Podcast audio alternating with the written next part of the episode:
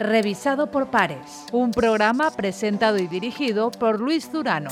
En UPV Radio 102.5 de la FM, radio.upv.es.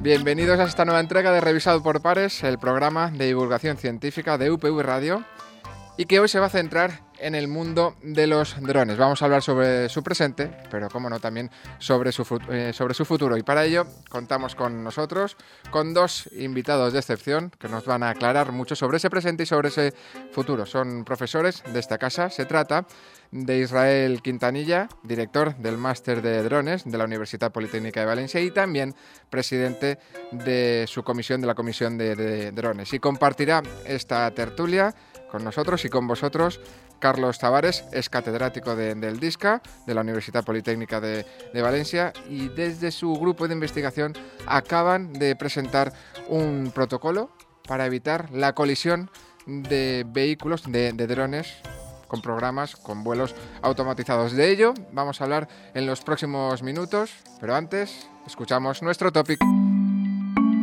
para luchar contra los robos en los campos, combatir los incendios forestales, dar a equipos de rescate, transportar mercancías, vigilar nuestras carreteras y conductores desde el aire. Son muchas las aplicaciones que pueden tener los drones. Incluso recientemente han servido para destapar el mayor complejo de minas romanas de Europa. Los drones han llegado para quedarse y multiplicarse. Y multiplicarse. Y multiplicarse. Solo en Europa y en los próximos 15 años se prevé que generen un negocio cercano a los 14.000 millones de euros. Las autopistas del cielo y los dronopuertos están cada vez más cerca.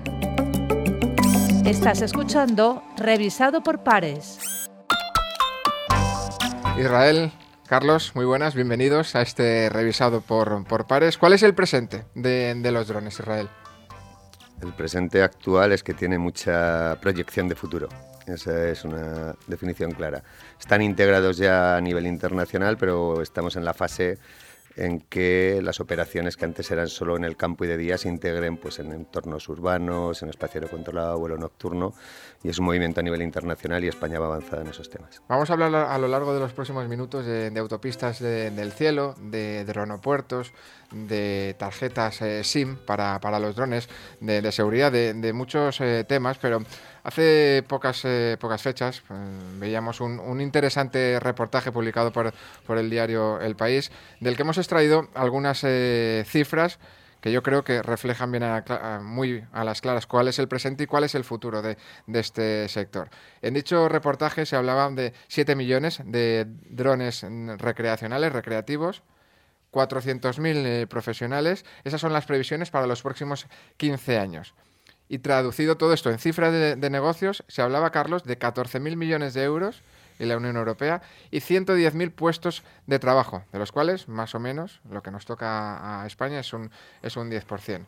El futuro está aquí y está ahí. Eh, los drones eh, van a dar mucho trabajo, van a generar también mucha investigación y su impacto en nuestro día a día está claro. Pues efectivamente, y de hecho hay muchas áreas que a día de hoy aún ni siquiera se están contemplando, pero que en años venideros pues eh, surgirán todo tipo de, novedades y de sistemas que los dones pues para poder eh, realizar todo tipo de tareas y, y, eso pues conlleva mucha investigación y muchos grupos de trabajo que ya a día de hoy están eh, pues haciendo desarrollos que ni nos imaginamos ¿no? pero que, en, en, como comento, en los próximos años eh, van a surgir y van a potenciar muchas áreas de negocio a nivel mundial. Estamos hablando de, de 7 millones, pero es que aparte de los drones, el cielo no lo surcarán únicamente drones, Israel. Ah, sí, bueno. Habrá otros eh, vehículos. Hablamos de vehículos tripulados, de... Aparte de los aviones, obviamente. Hablamos de los futuros coches eh, de transporte de pasajeros. Efectivamente. Sí, bueno, eh, hay varios proyectos ya que están desarrollándose. Airbus está con uno, Uber está con otro y hay en Emiratos Árabes, que creo que nuestro compañero Carlos viene de allí ahora y nos contará con más detalle. Eh, la tendencia es a crear coches, bueno, drones para transporte de pasajeros que sean capaces de integrarse con el transporte terrestre también, de forma que sean híbridos en el aspecto que puedan acoplarse a transporte terrestre cuando sea necesario y en el aire cuando, cuando se requiera. ¿no? también tienen la idea de que sean eléctricos y bueno, pues eh, para que eso se gestione de forma adecuada tendrá que haber aerovías eh, especializadas para, para, igual que las autopistas y, y los carriles bici, pues aerovías para, para drones. ¿no? Pues yo, por lo que conozco de, los esfuerzos en esta línea que están realizando en eh, Emiratos Árabes, concretamente en Dubái, pues a día de hoy el funcionamiento de, drones de tamaño, digamos, grande, ¿no? Para transporte de pasajeros se está realizando en modo taxi, lo que significa pues que eh, el pasajero no es el piloto eh, y únicamente tiene una unidad a bordo donde puede indicar de los posibles destinos ya preprogramados cuál es el destino al cual quiere desplazarse y el dron pues tiene un vuelo planificado y se dirige a ese punto. Entonces se puede desplazar rápidamente a través de la ciudad, creo que tenía una autonomía de un máximo, no sé si eran unos 12 o 15 kilómetros o por ahí. Entonces para desplazamientos dentro de la ciudad muy rápidamente es eficiente, pero como comentaba, máximo un pasajero eh, sin maletas obviamente y, y, controlando muy bien cuáles van a ser los posibles trayectos eh, que son los autorizados y los que aseguran pues que se eviten edificios altos y cualquier tipo de obstáculo. Entonces vamos a, a, una realidad, a un día a día en el que el dron es un vehículo más de, de nuestras calles, de nuestros eh, cielos, Israel. Sí, esa es la tendencia. Es una, una tendencia a nivel internacional. Eh, una breve introducción para poder entender cuál es, lo que estamos cuál es la, tendencia de los drones. la aviación tripulada, todos los aviones que conocemos, eh, se gestionan a través de lo que se denomina ATM, que es Air Traffic Management, la gestión del tráfico aéreo. Y bueno, pues evidentemente están los controles aéreos y están todos geolocalizados, identificados y controlados. A raíz de ahí hay dos grandes proyectos a nivel internacional, uno en Europa que se llama Proyecto CESAR, y otro en Estados Unidos que se llama NextGen, que es de alguna forma integrar eh, un espacio de cielo único, ¿no? que se llama. ¿no? Es decir, pues que no haya fronteras en el espacio, igual que no hay fronteras entre los países en tierra, que no haya fronteras en Europa, por ejemplo, entre los países. ¿no? Que haya un libre tráfico de, de, las aeronaves tripuladas. Este proyecto CESAR, que es muy importante porque hay mucha financiación para ello y, tiene su paralelo homólogo en, en, Estados Unidos, como he dicho, el NESGEN, eh, hace tres años, tres años eh, generó una nueva línea de, acción que era lo que se denomina eh, Urban Space, ¿vale? que es la integración de los drones dentro del espacio aéreo. Eh, se reunió la Comisión Europea pues en noviembre del 2016, 2016, sí, hace dos años, 2015, se reunió la, Comisión, la Comisaria Europea con los ministros de cada uno de los países y establecieron unas líneas de acción para integrar los drones dentro del espacio aéreo eh, urbano ¿no? y integrarlos dentro de la geolocalización e identificación para que todos estén identificados y podamos gestionar de forma optimizada y automatizada los drones. En paralelo se generó en Estados Unidos con este otro proyecto que comentaba, el NESGEN, eh, otra línea de acción que se llamaba UTM, ¿vale? Entonces, UTM es Unmanned Traffic Management. Es lo mismo que ATM, pero en vez de aircraft, unmanned, que es no pilotado. Eh, ¿Por qué comento esto? Bueno, pues porque a raíz de estos dos proyectos a nivel internacional lo que se han generado son muchos proyectos de investigación financiados dentro de la campaña Horizonte 2020, por ejemplo, o de los proyectos de la GSA o de los proyectos CESAR mismamente, en las que se han desarrollado demostradores. Actualmente hay ya 10 demostradores desarrollados con Horizonte 2020 para integrar los drones dentro del espacio urbano. Los demostradores no es más que eh, realizar una serie de pruebas a través de un soporte, una plataforma donde puedan estar geolocalizados, identificados y se pueda optimizar pues, los proyectos como los que está desarrollando Carlos pues, para evitar colisiones o para generar enjambres o para automatizar los procesos. Eh, esto que parecía línea de futuro, que es lo que estamos hablando en esta, en esta revisión por pares, ¿no? de cuál es el futuro, está más cercano de lo que parece ya, porque esos demostradores incluso se ha creado una red de demostradores, es decir, para que estos proyectos se coordinen entre ellos para sacar una red. Entonces, ese proyecto en concreto lo que hace es eh, establece cuatro fases de adaptación. Sí que las cuento un poquito porque son las fases que se van a integrar y luego ya pasamos a detalles. En una primera fase habla de, eh, de, un registro electrónico de los drones, de una identificación electrónica y de lo que llaman geofencing. Geofencing no es más que establecer muros o zonas prohibidas para los drones con coordenadas, de forma que el dron lleva integrado esas zonas prohibidas y como siempre, siempre está geolocalizado, cuando va a llegar a una zona en la que no puede actuar o no puede pasar, se detecta automáticamente. ¿vale? Es una pantalla donde el dron evidentemente no puede entrar porque está prohibido. Pues no sé, imagínate el entorno de un aeropuerto o una cárcel o zonas en las que mm, un dron no debería estar, pues eso va a estar eh, dentro de su propio sistema para que cuando llegue a las zonas pueda evitarlas o no, acceda a ellas. Esa es la primera fase. La segunda fase es determinar una serie de gestión de operaciones, unos servicios iniciales, donde ya se, eh, se planifique, se aprueben los vuelos, como en la aviación tripulada. La tercera es integrar sistemas de detect and avoid, que también es un poco lo que está haciendo Carlos. Y la última ya es un sistema de automatización máximo, para dar en el conjunto una plataforma en la que se identifiquen los drones, se les permita realizar las, eh, las, trayectorias optimizadas, automáticas y que sean capaces de detectar y evitar. Y esto que parece que es futurismo, que es futuro, ese es ya un presente. Esa es la hoja de ruta actual. Sí, esa es la hoja de ruta. Hablabas de, demostradores también, eh, Israel. Hay muchas aplicaciones de las que se están hablando. Hemos hablado durante los últimos años de toda eh, la utilización de los drones, por ejemplo, eh, para evitar robos o para detección. Eh, las aplicaciones son, son infinitas, pero ¿hacia dónde va la, investigación? ¿Qué es lo que va a poder hacer un dron o cómo va a poder ayudarnos en, en nuestro día a día? ¿O cómo lo está haciendo ya? Vamos. Pues de muchísimas maneras. Pues conocemos ya aplicaciones a día de hoy muy interesantes, tipo agricultura de precisión, levantamiento, control de fronteras, eh, pues operaciones de rescate, pues cuando hay un perdido en la montaña, pues que tenga capacidad de reconocer si hay personas o están vivas, ¿no? Pues cuál es cuál es su estado y y muchos otros aspectos que, como te comento, pues vamos descubriendo poco a poco. De hecho, se están integrando cada vez más sistemas de inteligencia artificial y visión en estos drones para que ellos, por ejemplo, eh, puedan eh, navegar en interiores. Eh, salió algún caso un poco raro, tipo en Japón, que el dron pues aparecía cerca del empleado que no quería irse de su puesto de trabajo, como que animándole a, a, que cumpla su horario, porque los japoneses son muy trabajadores y es un poco al revés del resto del mundo. Y, y bien, pues ese tipo de novedades requieren eh, un esfuerzo de eh, cómputo muy importante que a día de hoy el dron pues aún no es capaz de, de, realizar en toda su plenitud, pero en un futuro, a medida que vayamos teniendo pues eh, más potencia de cómputo embebida en estos dispositivos, ellos serán capaces de hacer funciones mucho más avanzadas, reconocer necesidades de manera automática, personas, objetos, animales, todo en interiores y navegar con sistemas de visión sin, chocar con nada. ¿Y estamos preparados para eh, asumir esa nueva realidad que supone el dron? Bueno, ¿en qué aspecto? De seguridad, de tráfico aéreo, de gestión, de respuesta de los propios hmm. eh, drones.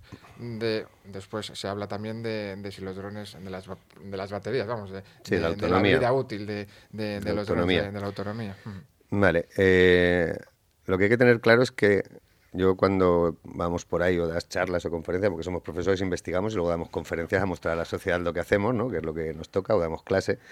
Eh, el ejemplo que pongo siempre es eh, cuando John Ford puso su primer coche en 1904 en Estados Unidos, pues aquello fue pues algo revolucionario. Estaban los coches de caballos, pero no había ni carreteras, ni dobles sentidos, ni señales de tráfico, ni semáforos, ni guardias de tráfico, ni absolutamente nada de eso. Decía en ese sentido, Israel, perdona que, te corte en, la, en, este reportaje de, al que hacíamos alusión del país, Javier Viejo, director de UTM en Indra, decía, tenemos, tenemos los mismos problemas que hace un siglo cuando el automóvil tomó, los, tomó las calles. Correcto, exacto. Entonces, eh, lo que hay que ver es la tendencia de futuro, relacionando mm, que ahora la tecnología es exponencial, y que el dron es un fenómeno internacional multidisciplinar y que agrupa todos los desarrollos tecnológicos que, he hablado, como inteligencia artificial, visión artificial, machine learning, big data, eh, cualquier cosa que me digas, 5G, es decir, eh, es un fenómeno internacional, multidisciplinar y que toda la investigación que se está realizando ahora a nivel internacional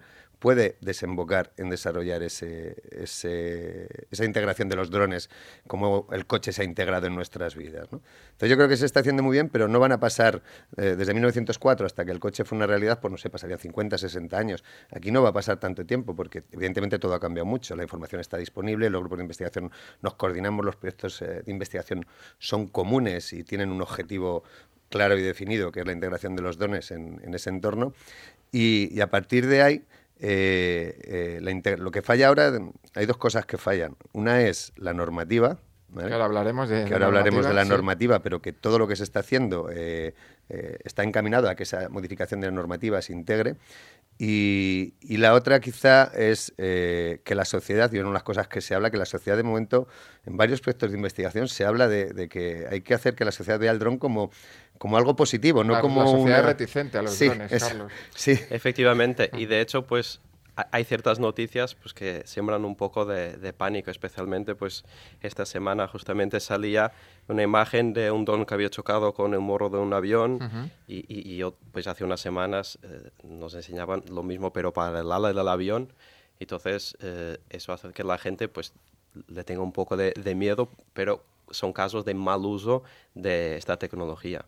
Y de hecho pues esos mal usos... Eh, son preocupación también en cuanto a proyectos de investigación y pues tengo compañeros que, que se están centrando concretamente en el tema de eh, cómo evitar que los drones entren en estas zonas de exclusión, como aeropuertos, comentaba antes Israel, eh, pero, de, pero de manera elegante.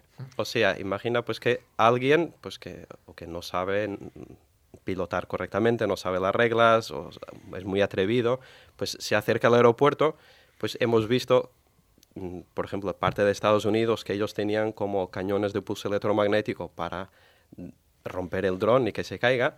Y hay otra línea de trabajo que es, como digo, un poco hacerlo de manera más elegante, que es adueñarse del dron, tomar el control y hacerlo aterrizar en un sitio seguro eh, por parte de las autoridades. que las autoridades consigan adueñarse de cualquier tipo de dron eh, rompan el enlace con el piloto original y eh, tomen el control la, la lectura de, eso también puede ser eh, complicado. O sea, mi dron lo puede controlar las autoridades en cuanto, o sea, se hacen uso, se hacen dueño de él, como quieran, cuando quieran.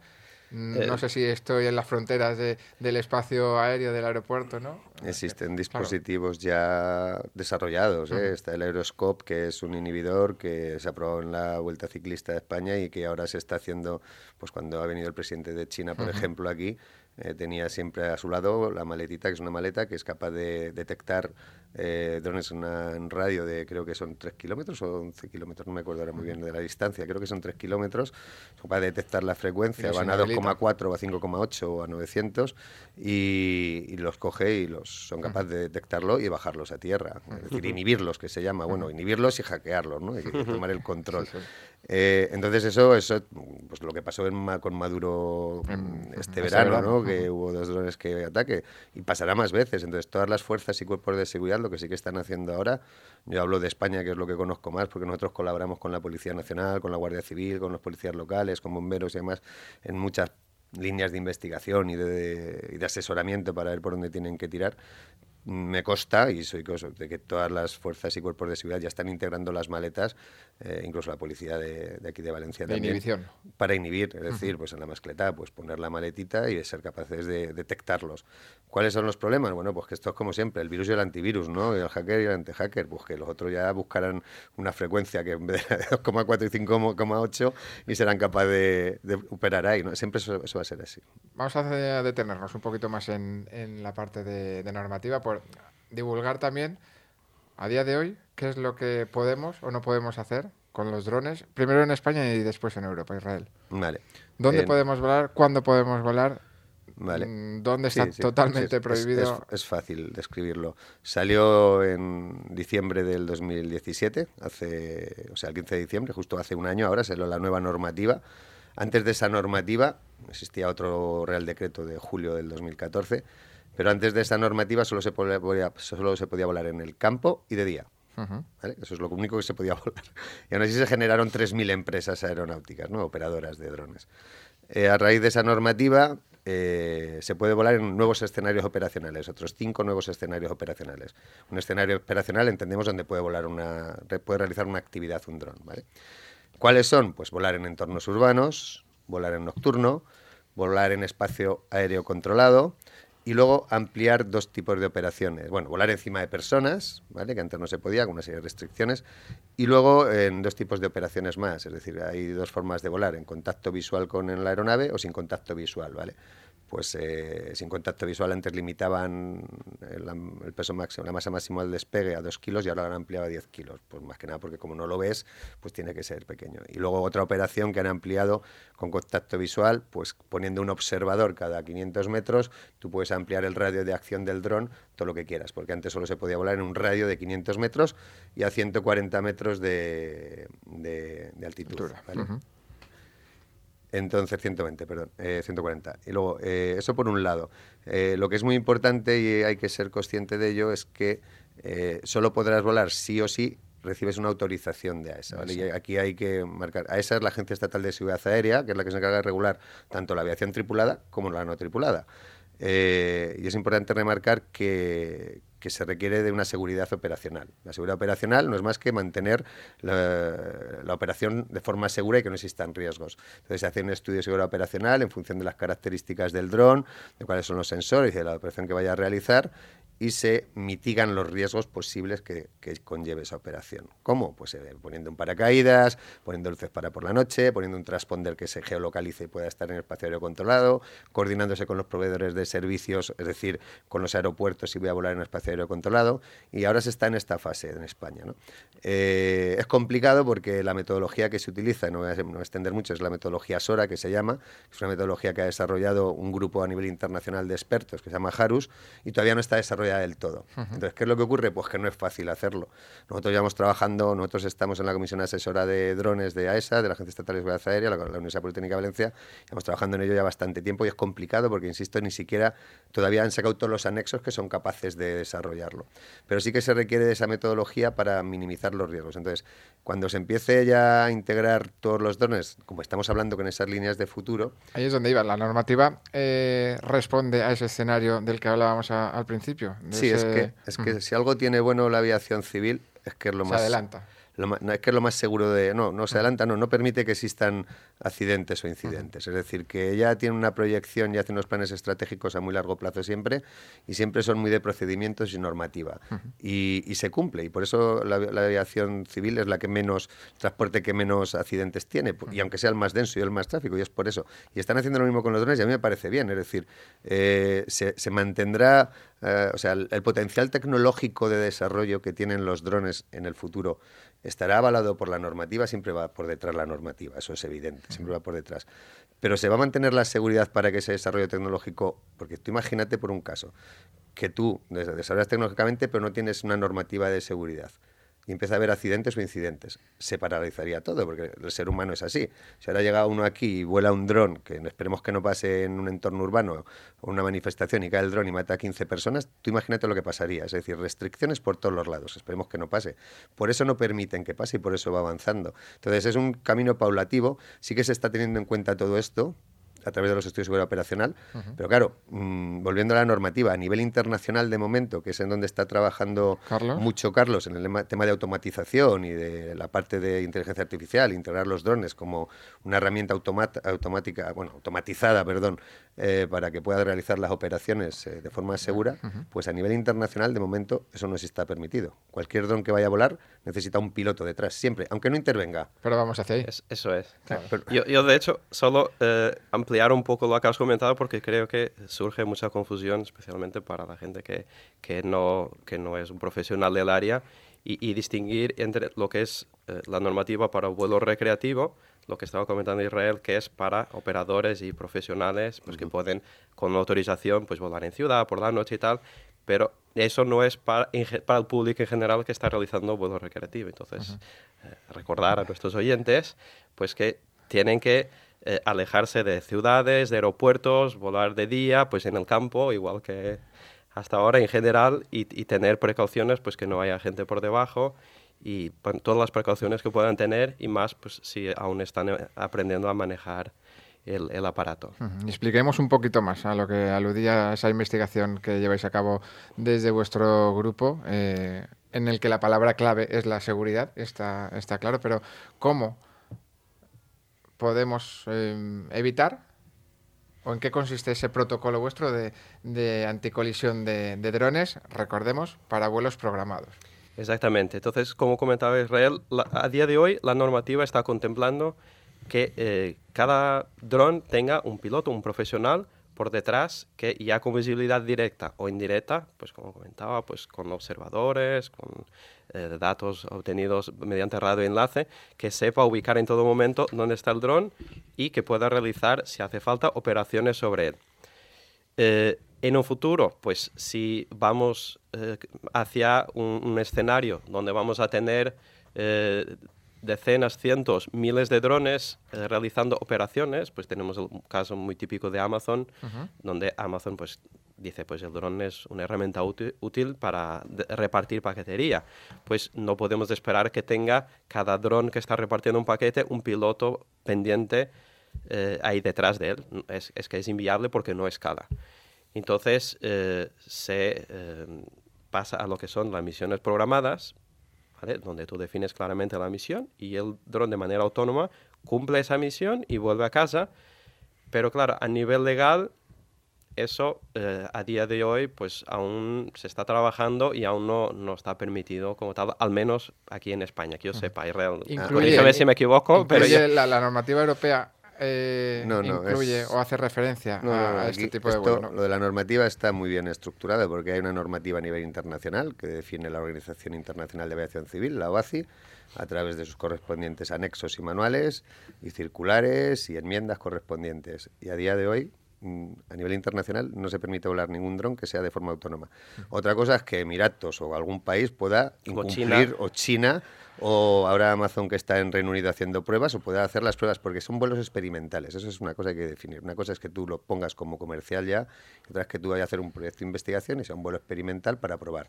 Eso es lo que se está haciendo y se está integrando. La tendencia es que, evidentemente, por cómo va todo, es que eso, cambie. Es decir, de momento a nivel internacional, insisto, es que siempre tiene que haber un piloto detrás, aunque no haga nada, aunque el vuelo esté perfectamente programado, pero tiene que ser capaz de interactuar con la aeronave en caso de fallo.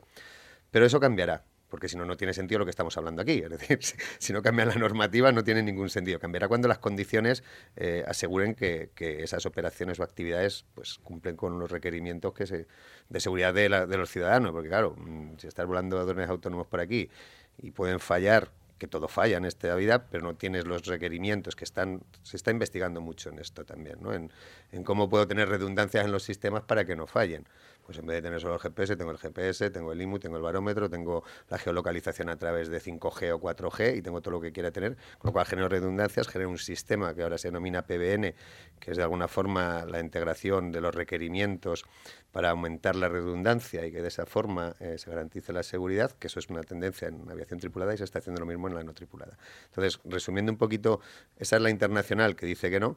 Todas las normativas Mm, por debajo del paraguas internacional, como puede ser la europea, tienen que estar supeditadas a los grandes desarrollos o marcos normativos de, la internacional y la europea en concreto eh, tampoco puede hacer eso. la europea lo que va a salir ya en breve, ¿vale? Llevamos ya, bueno, lleva bastante tiempo ya trabajando ya va a salir el documento base, pues en principio va a salir en noviembre, no ha salido, ahora han dicho que va a salir en marzo, que no va a salir en marzo, pues porque se tiene que poner de acuerdo todos los países miembros y eso es complejo. Y pues cuando salga, que saldrá a finales de año, yo ya como ya me sé cómo va esto, pues más o menos voy diciendo, bueno, sale en noviembre, no, sale en marzo, no. Saldrá antes de verano, dirán que saldrá antes de verano y saldrá a final de, año probablemente. Ahí lo que hace es marca tres tipos de operaciones, ¿vale? Y está muy acorde con la normativa española, con lo cual vamos bastante bien porque estamos haciendo un entrenamiento para que cuando venga la europea nosotros nos podamos adaptar de forma perfecta. Explico muy brevemente los tres tipos de operaciones porque son importantes y están relacionados con lo que hemos visto. Está la, la operación abierta, ¿vale? En la que no hay ningún tipo de riesgo, es campo y de día antes del Real Decreto el 29, como se podía volar en España, en el campo y de día, y no hay peligro. Luego, la siguiente está la específica. Se requiere de autorización de un estudio de seguridad operacional, hablo a nivel profesional, ¿vale? Lo recreativo, como bien ha explicado Carlos, juega, está regulado por esta norma, pero no juega, en, esta liga, no juega en esta liga. Eh, entonces, la específica sí que eh, lo que hace es, eh, requiere de un estudio de seguridad operacional requiere de una autorización por parte de la agencia nacional correspondiente y eh, puede volar en todos los escenarios que hemos comentado antes, de noche, encima de personas, en entornos urbanos, con lo cual es lo mismo que tenemos ahora. Y luego está la certificada que trata a las aeronaves no tripuladas, a los drones, al mismo rango que la aviación tripulada. Es decir, necesitas un certificado de aeronavegabilidad, necesitas pasar todos los test y demás. Con lo cual, con esas tres eh, categorías englobas todas las posibles aplicaciones. Eso cuando venga, pues digamos que amplía el margen, pero seguimos que para que desarrollar todos estos proyectos que Europa está invirtiendo mucho y Estados Unidos también, lo de UTM y Urban Space que estamos comentando, de integrar los drones en entorno urbano y automatizado y geofencing, evidentemente tiene que haber un nivel de automatización, porque no va a llevar un enjambre de drones, un piloto por cada dron. no tiene sentido. Totalmente inviable, más si son mil como en China, que hay muchos chinos, yo lo veo complicado. y por, cerrar, y lo comentabas también eh, hace unos momentos, eh, hablabas de inteligencia artificial y de otras aplicaciones, hablabas de, de 5G. ¿Por qué el 5G puede ser un aliado para, el mundo de, los drones? Pues bueno, a día de hoy eh, el, enlace donde el piloto obtiene la, geoposición del dron y su telemetría eh, es un enlace con un alcance muy limitado, normalmente de unos pocos kilómetros, y, además la mayor parte de estos enlazos ni, siquiera están cifrados, o sea que es inseguro. Entonces, la tendencia es hacia integrar eh, tarjetas eh, de, 5G para que el dron sea pues, un receptor móvil más y eh, podamos, digamos, ampliar la alcanzabilidad de, digamos, de, esa comunicación piloto hacia dron a escala pues, casi planetaria. donde tengas cobertura 5G, puedes remotamente estar controlando el, el dron. Entonces, por ejemplo, Estados Unidos a nivel militar lo tenía desde hace años eso funcionando vía satélite, ¿vale? Con sus drones militares.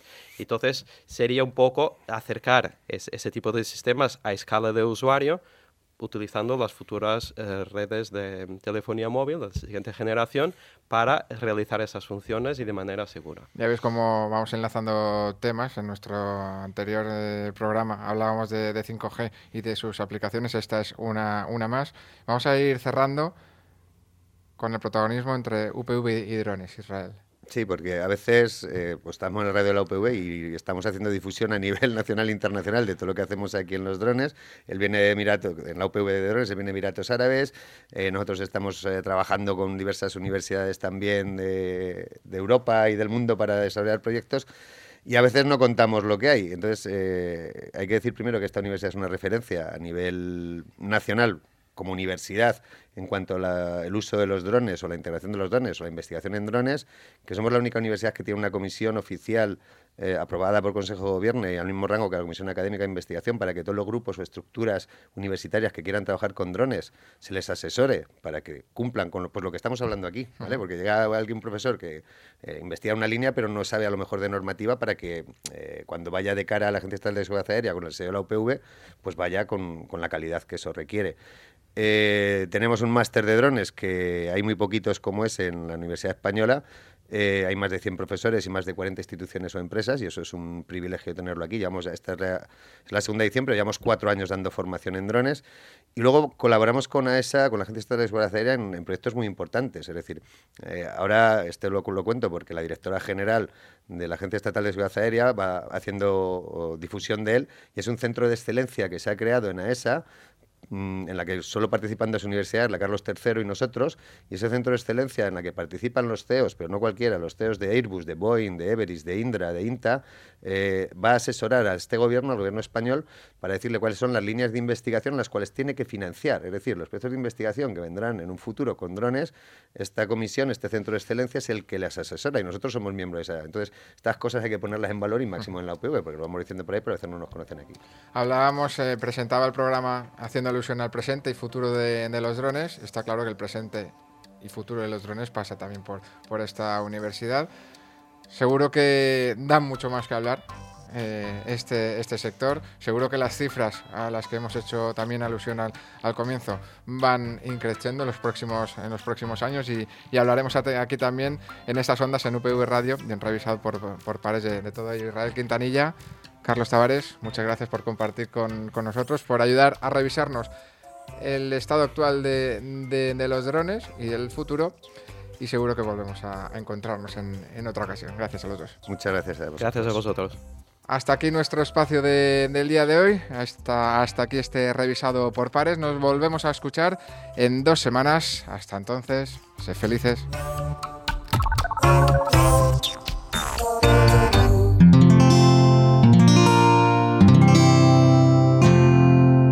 Puedes escuchar más capítulos de este podcast y de todos los que pertenecen a la comunidad Cuonda en cuonda.com.